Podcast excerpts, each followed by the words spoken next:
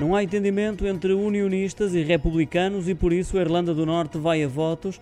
As eleições antecipadas devem ocorrer ainda este ano e depois de sete meses sem avanços nem recuos. Não houve entendimento entre as duas partes para que se formasse o governo regional. Na base do desentendimento estão as questões alfandegárias que se criaram após a saída do Reino Unido da União Europeia, potenciado também pela derrota nas urnas dos unionistas em maio deste ano. Ultrapassado o prazo e sem consenso quanto à eleição do novo presidente, têm que ser agendadas novas eleições, muito provavelmente para dezembro deste ano.